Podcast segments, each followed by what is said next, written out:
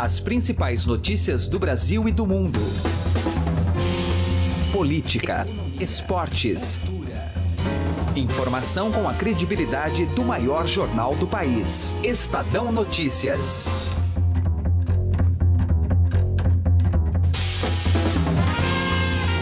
Olá, muito bom dia! Está começando por aqui mais uma edição do Estadão Notícias. Hoje é terça-feira, 11 de abril de 2017. Eu sou Emanuel Bonfim e vamos aos principais destaques do programa de hoje. Prefeito, governador ou presidente? João Dória completa 100 dias de administração cotado a novos cargos. As pessoas estão comprando peixe, que ele não é político, e nesse momento de estresse dessa classe política, ele que não havia sido ainda candidato a um cargo eletivo, e daí aparecer mais fortemente como novo, ele fatura em cima disso. Estrategista da comunicação. Em 100 dias, a cidade se esbaldou na profusão de programas e slogans criados. Foi um período de muitos lançamentos de programa, slogans. O prefeito é da área de comunicação, ele é muito bom nisso. Ele lançou 60 slogans desde o dia 1 de janeiro. Não faltaram polêmicas velocidade nas marginais, virada cultural em Interlagos e a cruzada contra os pichadores. O que nós prometemos, nós cumprimos. Pode estar no plano de metas, pode não estar no plano de metas. Aliás, o maior prazer que nós vamos ter vai ser não apenas o cumprimento do plano de metas, mas superar o plano de metas. É assim, João fazendo o que precisa ser feito. Sem deslanchar Economistas se mostram desanimados com a recuperação do Brasil. Se de um lado estamos vendo eh, as projeções cada vez, eh, toda semana, de queda da inflação, em outro lado estamos vendo também semanalmente a, a projeção de queda do crescimento econômico, do PIB. O quanto antes, ministro da Fazenda cobra que reforma da Previdência seja votada logo. É importante sim que aprovemos a reforma o mais rápido possível, de maneira que as expectativas já continuem melhorando, já estão melhorando, a confiança continua melhorando e a economia de fato possa crescer em 2017. Revelações bombásticas. Empresário Marcelo Odebrecht confirma ao juiz Sérgio Moro que o ex-presidente Lula é o amigo da planilha de propinas milionárias da empreiteira. Risco elevado. Vaticano confirma viagem de Papa ao Egito, apesar de atentados contra católicos. Lá vai o Papa, que é o símbolo máximo. Eles se referem, o, o outro, os outros se referem aos católicos, aos cristãos, como o povo da cruz. Então vai lá o, a figura máxima do povo da cruz. Não é possível que, sabe, ainda, ainda que seja uma dessas coisas que eh, não vai dar certo, vão abortar, mas não tenha dúvida que haverá alguma coisa, sem dúvida algum, um ataque Golpes no WhatsApp fazem milhares de vítimas no Brasil com a promessa de vale presente o destaque de Camila Tulinski. Emanuel, um novo golpe que vem sendo disseminado por cybercriminosos no WhatsApp já afetou mais de 50 mil pessoas em apenas cinco dias de uma grande loja de cosméticos que está prometendo um vale presente no valor de 500 reais, seguido de um link malicioso. O golpe acontece quando a vítima entra nesse link e insere dados como nome completo, telefone, CPF e números de contas bancárias. Para falar sobre esse assunto, daqui a pouquinho eu vou conversar com o Tiago Bordini, que é professor em computação forense, diretor de inteligência cibernética do grupo New Space. O brasileiro brinca que a gente tem o dedinho muito rápido para clicar nas coisas. Principalmente se tiver escrito grátis, pensa duas vezes antes. São alguns segundos que a gente vai gastar e que vai economizar uma dor de cabeça enorme. Os temas mais relevantes do momento, entrevistas e análises. Acompanhe com a gente a partir de agora no Estadão Notícias. Política.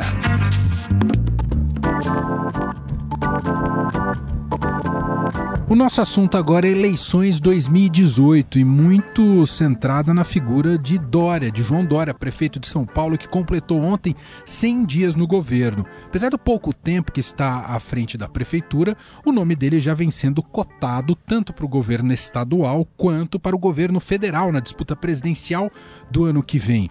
Ontem, o governador de São Paulo, Geraldo Alckmin, disse que João Dória seria um ótimo candidato ao governo estadual nas eleições de 2018. Ainda no sábado, em entrevista ao Estadão, Dória admitiu que pode deixar o cargo para se candidatar ao governo estadual. Para a gente entender essa movimentação política, a gente conversa agora com Cláudio Couto, cientista político e professor da FGV. Tudo bem, professor? Bom dia, obrigado por atender o Estadão. Bom dia, é um prazer. Qual a leitura que o senhor faz desse, né, digamos, colocar o Dória aí num altar mal ele começou a sua gestão? Bem, eu acho que tem várias dimensões esse processo. Né? Uma primeira, acho que tem a ver com o fato do, do atual prefeito de São Paulo ser um excelente comunicador. Ele se comunica muito bem, ele se coloca muito bem e ele sabe muito bem usar eh, os diversos meios das novas mídias, dos novos modos de comunicação para divulgar o seu nome, as suas aparições. Eh, você veja que, por exemplo, ele faz um uso do Facebook, um uso das redes sociais, do Twitter eh, e de outros meios eletrônicos de maneira tão hábil que ele está toda hora aparecendo entre aqueles chamados trending topics. Né? Ele todo momento aparece como uh, aquele que tem mais visualizações, como aquele que é mais visto e mais seguido no Facebook, porque realmente se comunica muito bem.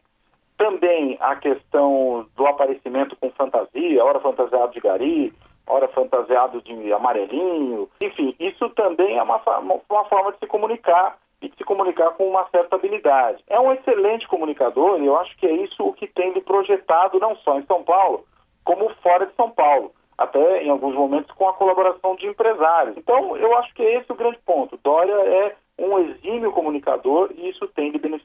Professor, qual é o grau de risco que tanto ele quanto os tucanos precisam levar em conta na hora de tomar essa decisão? Se de fato ele deve abandonar a prefeitura para disputar, seja o governo ou mesmo até a presidência? Olha, acho que é o risco que é demonstrado pelo que os levantamentos mostrarem, né? pelo que as pesquisas não só essas pesquisas quantitativas de opinião, né, que balizam intenção de voto, rejeição, pessoas enxergam certas coisas de maneira mais agregada, mas também aquelas pesquisas qualitativas, em que um número pequeno de eleitores é escutado com mais profundidade sobre certos temas, reage a certas questões. Essas pesquisas podem dar informações importantes, não só para o PSDB nesse momento, naquilo que diz respeito a escolher um candidato, a elaborar uma estratégia. A gente pode dizer, professor, que ele também surfa numa onda ou num momento de vácuo de lideranças? Olha, eu acho que sim, a gente vive mesmo essa situação, não só de vácuo de liderança, mas de uma coisa até mais grave, eu diria, que é um imenso descrédito da classe política. E como Dória consegue se vender como sendo um não político, né, fez a campanha e continua dizendo isso, que ele não é político, que ele é gestor, Dória isso sinceramente, seja uma balela. O fato é que as pessoas estão comprando peixe de que ele não é político, e nesse momento de discreto dessa classe política, ele que não havia sido ainda candidato a um cargo eletivo, e daí aparecer mais fortemente como novo, ele fatura em cima disso. Muito bem, Cláudio Couto, cientista político e professor da FGV. Muito obrigado, viu, professor? Bom dia ao senhor. Bom dia, bom dia a você, os ouvintes. Metrópole. Seguimos neste assunto João Dória aqui no nosso Estadão Notícias e agora para falar da gestão, ele gosta desse tema, hein, da gestão João Dória nos seus 100 dias de governo. E para isso eu convidei Adriana Ferraz, que é repórter do Caderno Metrópole e tem acompanhado os passos dessa gestão do prefeito João Dória. É muito tentador, Adriana. Primeiro, bom dia, tudo bem com você? Obrigado. Bom dia, viu? Manuel, bom dia, obrigada pelo convite. É muito tentador a gente ficar discutindo a projeção política do João Dória, né? Cotado ao governo, cotado até a presidente. Mas eu quis convidar você para a gente falar mais dos 100 dias. Qual foi que seria a grande marca do João Dória nesses, nesses primeiros, primeiros meses de trabalho? Dele? Ótimo, até porque ele foi eleito para fazer né? a gestão de São Paulo, né? Não para ser presidente ou governador, já com 100 dias, né? Muito pouco tempo para se falar disso. Mas esses 100 dias foi um período de muitos lançamentos de programa, slogans. O prefeito é da área de comunicação, ele é muito bom nisso. Ele lançou 60 slogans desde o dia 1 de janeiro. 60? 60, é muita coisa. É, ele alguns slogans não são exatamente uma novidade. Alguns Quando programas. Você diz slogans é, é vinculado a programas, a uma ação. ações. Isso, entendi, por exemplo, entendi. Cidade Linda. Entendi. Virou um slogan que ele fala o tempo todo, né? Como Entendi. um projeto, aliás, uma das vitrines da sua gestão, que é um projeto de zeladoria, que é quando ele se veste de gari e vai varrer a rua ou vai fazer uma calçada, né? Que, aliás, é, a calçada já é outro programa, é o Mutirão Mário Covas. Esses dois programas são programas muito falados por ele nesses 100 dias. Ele entende, é, isso foi muito debatido ao longo da campanha, a questão da saúde em São Paulo, né? Como uma demanda, inclusive, da população. Ele entende que já deu um passo importante, principalmente com o Sim. mutirão que foi feito de exames.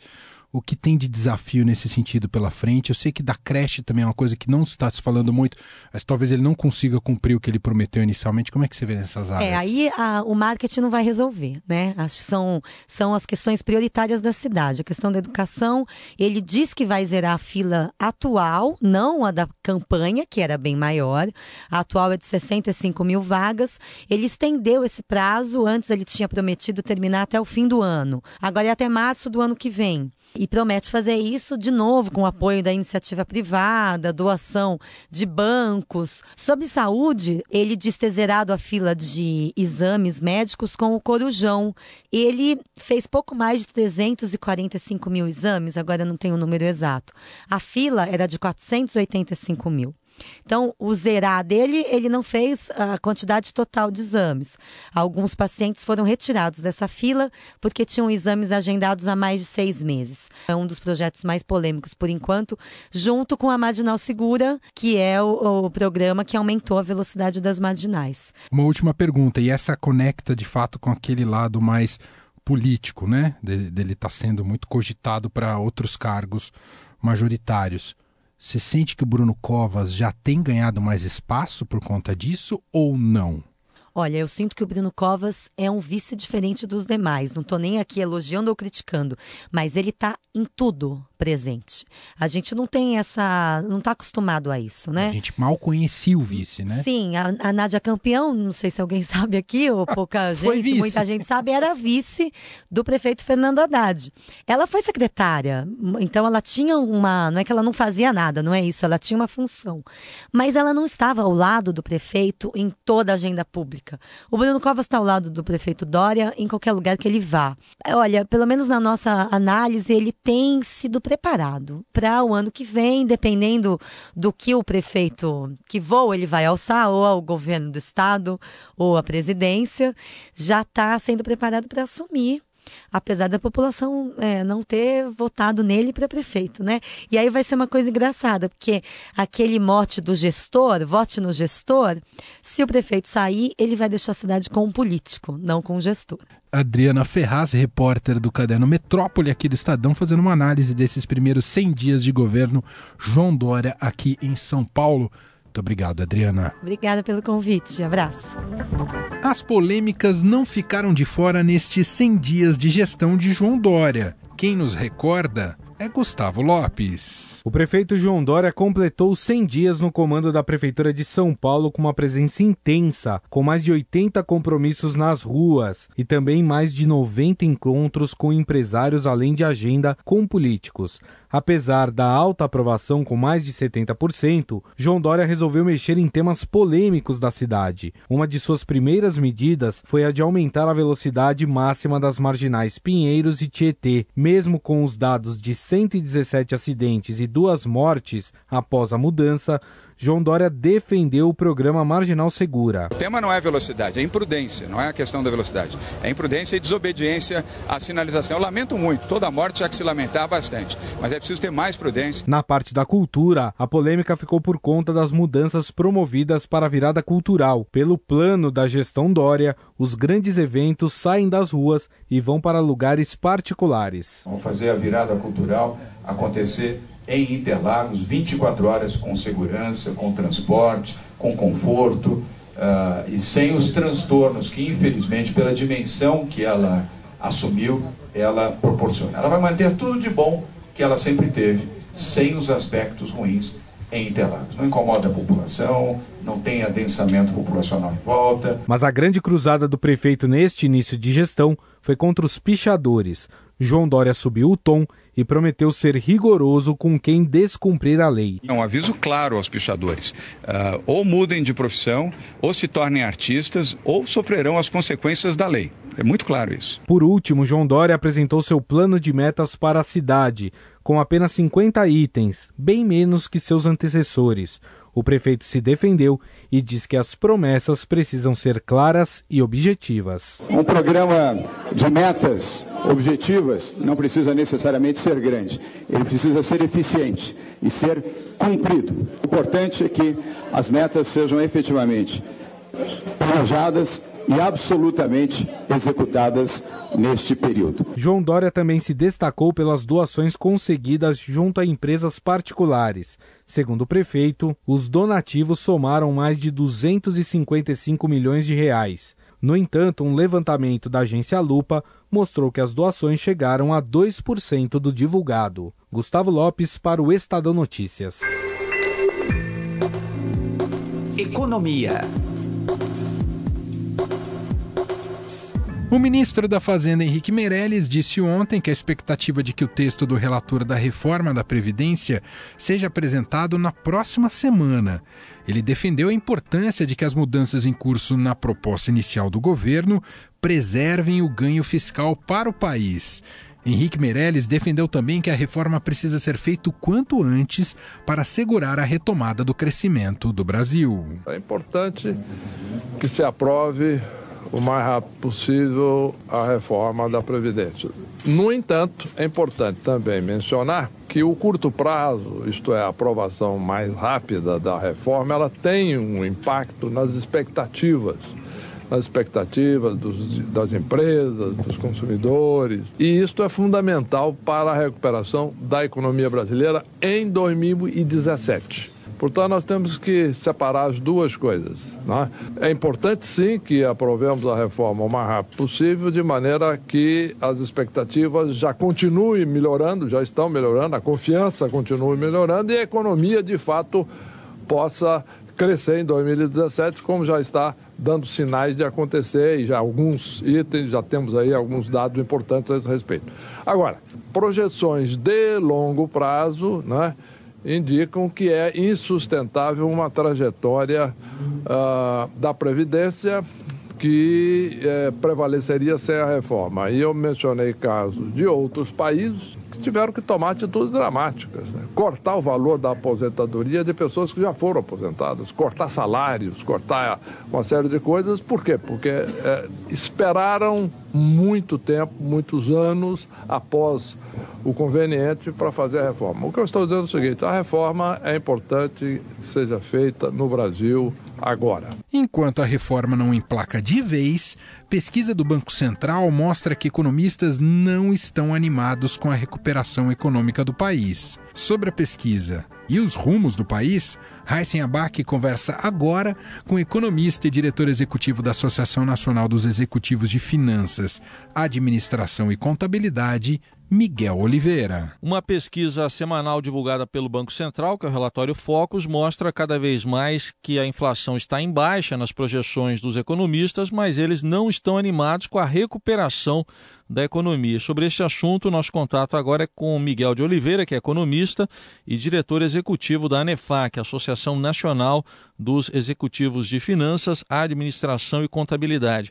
Miguel, vamos começar aqui pela inflação. Essa trajetória de baixa aí, ela é uma tendência a se confirmar mesmo para esse ano de 2017? Olha, sim, a princípio sim, se nós não tivermos nenhuma, nenhuma surpresa no front externo, temos algumas preocupações eh, no cenário internacional, como no Brasil a questão, a, a economia está indo bem porque há uma expectativa de que o governo consiga, consiga avançar no, no, nas medidas fiscais em curso, as discussões sobre previdência, então naturalmente se nós não tivermos nenhuma surpresa aí, porque nós temos a questão, tanto a questão fiscal como a questão política aí, a questão lava-jato principalmente, então a princípio olhando somente o número de inflação, sim, a tendência é que a inflação realmente veio para ficar um patamar baixo e a tendência é que ela se situa nesse patamar.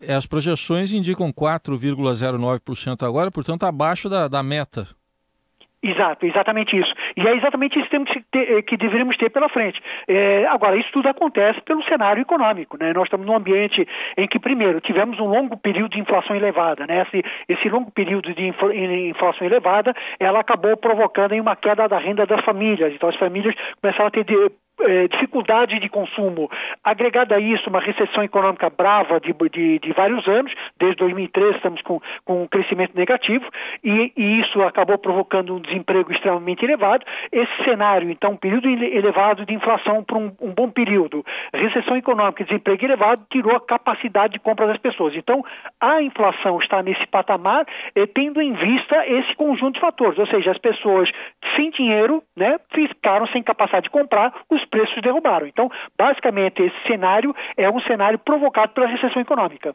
esse é raciocínio todo, né, Miguel? Acho que explica também um pouco por que, que a, a, as projeções do PIB ainda uh, são uh, preocupantes. A projeção agora de crescimento da economia caiu de 0,47% para 0,41%. Exatamente. Então, se de um lado esse cenário, que também temos que complementar aí, juros altos da economia, Selic muito alto, vem caindo agora, mas mais recentemente de uma forma mais intensa. Essa semana, inclusive, eh, quarta-feira, temos nova reunião do cupom, que na verdade é terça e quarta, e devemos ter uma queda de um ponto, mas o fato é que esse cenário recessivo, ele acaba eh, ajudando ajudando a derrubar a inflação, como de fato derrubou, mas em contrapartida ajuda também a derrubar o crescimento econômico. Então, por isso, eh, se de um lado estamos vendo eh, as projeções cada vez, eh, toda semana, de queda da inflação, em outro lado, estamos vendo também semanalmente a, a projeção de queda do crescimento econômico, do PIB. Então, de fato, o PIB esse ano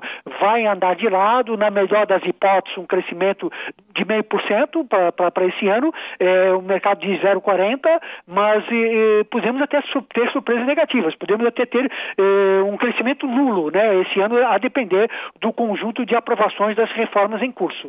O que, que precisa, então, mais além das reformas, para a economia voltar a andar adequadamente e principalmente porque acho que todo mundo pensa nisso, para gerar emprego? Bom, a primeira coisa é restabelecer confiança, né? É, enquanto os agentes não tiveram uma, uma, não tiverem em mente que efetivamente nós vamos ter uma melhora da economia para frente, ninguém faz nada, não se investe, não se gasta, é, ninguém dá um passo adiante. Mas eu, nós precisamos é, urgentemente reduzir juros juros, é o que o Banco Central está fazendo, mas veja, esse processo é um processo lento, porque nós estávamos com um patamar de juros extremamente elevado. Há uma expectativa que, de fato, as taxas de juros possam cair, chegar no final do ano lá para uma taxa de 8,5% até 9%, mas o fato é que a Selic em 12,25% acaba inibindo isso. É, e precisamos avançar na questão das reformas e estabilizar a questão política. Enquanto nós tivermos incertezas pela frente, é, naturalmente isso acaba é, interrompendo qualquer projeto de melhor economia. Isso tudo trazendo confiança trará novos investimentos, novos investimentos trarão redução do nível de desemprego, redução do índice de, de inadimplência. Então, esse conjunto de fatores é que vai fazer com que a economia se restabeleça. Eu não acredito que a curto prazo a gente tenha uma mudança significativa. Acredito que sim, que esse ano vai ser um ano que de baixo crescimento, ponto, é, é, que a partir do ano que vem, com, com o avanço das medidas fiscais, a questão política é um pouco mais avançada, que nós possamos ter um crescimento um pouco maior. Mas esse ano, infelizmente, vamos, vamos conviver com um baixo crescimento e desemprego ainda muito elevado. E, Miguel, nesse cenário todo, o varejo está indo forte aí para tentar atrair o consumidor, principalmente aquele que vai ter acesso às contas inativas do FGTS. Qual seria a sua orientação para o consumidor? Olha, primeiro, assim, o governo está falando que vai, que vai entrar na economia X valor de, do fundo de garantia para consumo. Na realidade, não vai entrar tudo isso. A grande parte do décimo do fundo de garantia está sendo destinado ao pagamento de dívidas, famílias muito endividadas, então esse, inclusive esse é o caminho natural para se fazer, pagar dívidas, liquidar dívidas mais caras principalmente. É, então eu diria que uma pequena parte que efetivamente vai lá para consumo. Naturalmente, claro que muitos consumidores vão pegar esse dinheiro, vão pagar dívidas, vão ficar com o nome limpo, se sentem motivados a entrar num novo financiamento, mas eu diria o seguinte, para aqueles que efetivamente estão recebendo o décimo o, o, o fundo de garantia, Primeiro, pagar dívidas, se livrar de dívidas caras, cheque especial, cartão de crédito, são dívidas sem taxas de juros aí que passam de 400% ao ano em média, é, isso significa taxa de 15% ao mês. É, destinar uma pequena parte de reserva financeira, eu diria que as pessoas estão realmente muito endividadas, não vão sair comprando. Mas se tiver que efetivamente comprar, se, se, é, um, se, se é uma necessidade, alguma coisa planejada, que pesquise muito, que há variações muito grandes, já que as lojas, inclusive, com vendas pequenas, estão fazendo algumas promoções. Eh, tente fazer financiamento, se for o caso, em prazos curtos, evitando prazos longos que, que embutem juros maiores, faz com que a dívida tenha um, um, um custo final muito mais elevado, mas eu diria que gaste conscientemente esse, esse fundo de garantia, porque num ambiente como esse, de queda da renda das famílias e, e desemprego muito elevado, esse é o momento de ter cautela nos gastos. Nós ouvimos o economista Miguel de Oliveira, diretor executivo da ANEFAC, Associação Nacional dos Executivos de Finanças, Administração e Contabilidade. Obrigado, até uma próxima oportunidade. Obrigado, Heisenberg, para você e para os seus ouvintes também. Direto ao assunto, com José Neumann e Pinto.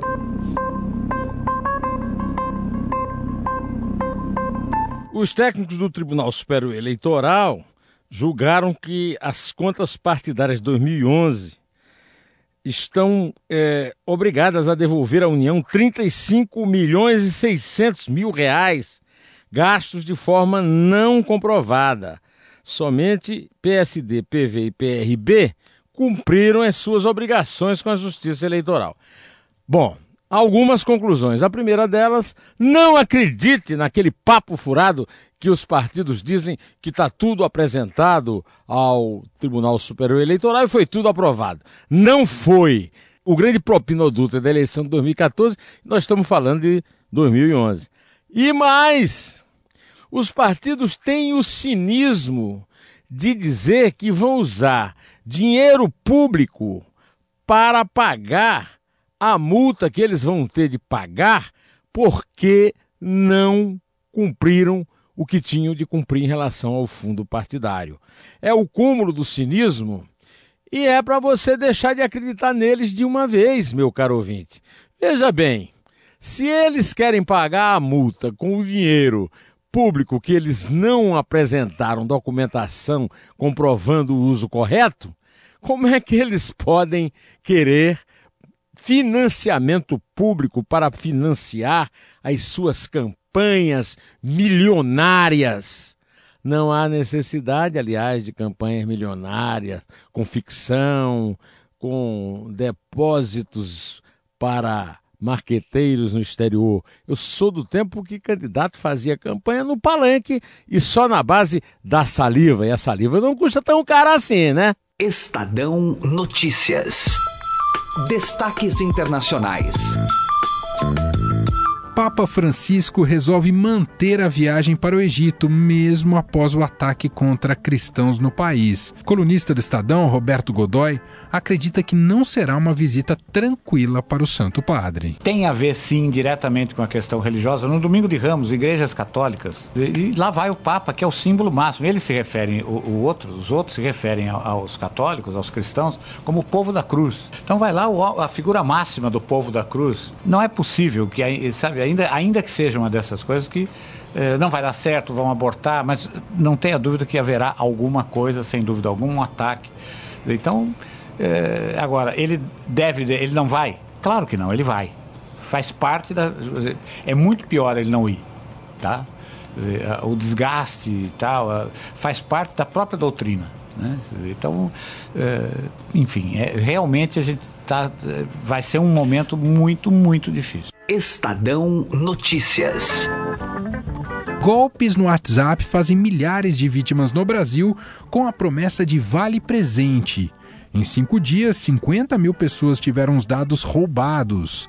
Para falar mais sobre este assunto, Camila Tulinski entrevista o professor em computação forense Tiago Bordini, que é o diretor de inteligência cibernética do grupo New Space. Qual é o principal conselho que a gente pode dar para quem acompanha nosso bate-papo em relação aos golpes aplicados recentemente no WhatsApp, hein? A principal orientação que a gente passa para os usuários é sempre desconfiar de promoções muito fáceis ou com prêmios sempre muito vantajosos. Então a gente teve recentemente a promoção do, do Copenhagen, do Boticário, é, que são grandes marcas, e outras tantas que, que são distribuídas por aí, sempre pedindo para a pessoa clicar num link é, malicioso e preencher os dados da, dados pessoais, dados de cartão de crédito, enfim. Então, a principal dica que a gente dá para as pessoas é sempre desconfiar, né? Se, se não tem certeza se aquela propaganda realmente ou aquela promoção realmente é,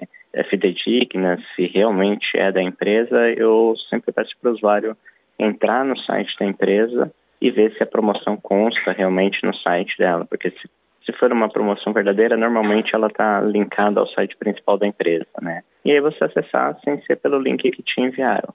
Então é como Então- se, vamos supor, que nossa, a, a pessoa que recebeu essa propaganda enganosa no WhatsApp de uma eventual promoção em que ganha, sei lá, um mega ovo de Páscoa, ela clica ali, naquele momento o cybercriminoso ele tem acesso a toda a agenda de contatos. Como é que a gente pode dar um exemplo aqui para as pessoas de como agem esses cybercriminosos, Thiago? Ah, alguns tipos de, de golpes en- envolvem justamente isso: você instalar um programa dentro dos, do seu smartphone e esse programa coleta a sua agenda de contatos e envia para o criminoso ou simplesmente coleta a sua agenda de contatos e dispara esse- essa mensagem com um link malicioso para toda a sua lista de contatos.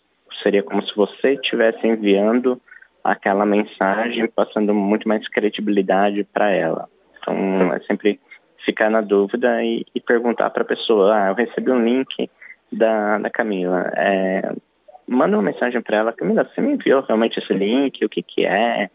Que promoção é essa? Você verificou a veracidade dela? Então, é, o brasileiro brinca que a gente tem o dedinho muito rápido para clicar nas coisas, principalmente se tiver escrito grátis, gratuito ou promoção, né? Pensa duas vezes antes, né? dá uma lida na mensagem, analisa um pouquinho. São alguns segundos que a gente vai gastar e que vai economizar uma dor de cabeça enorme no futuro.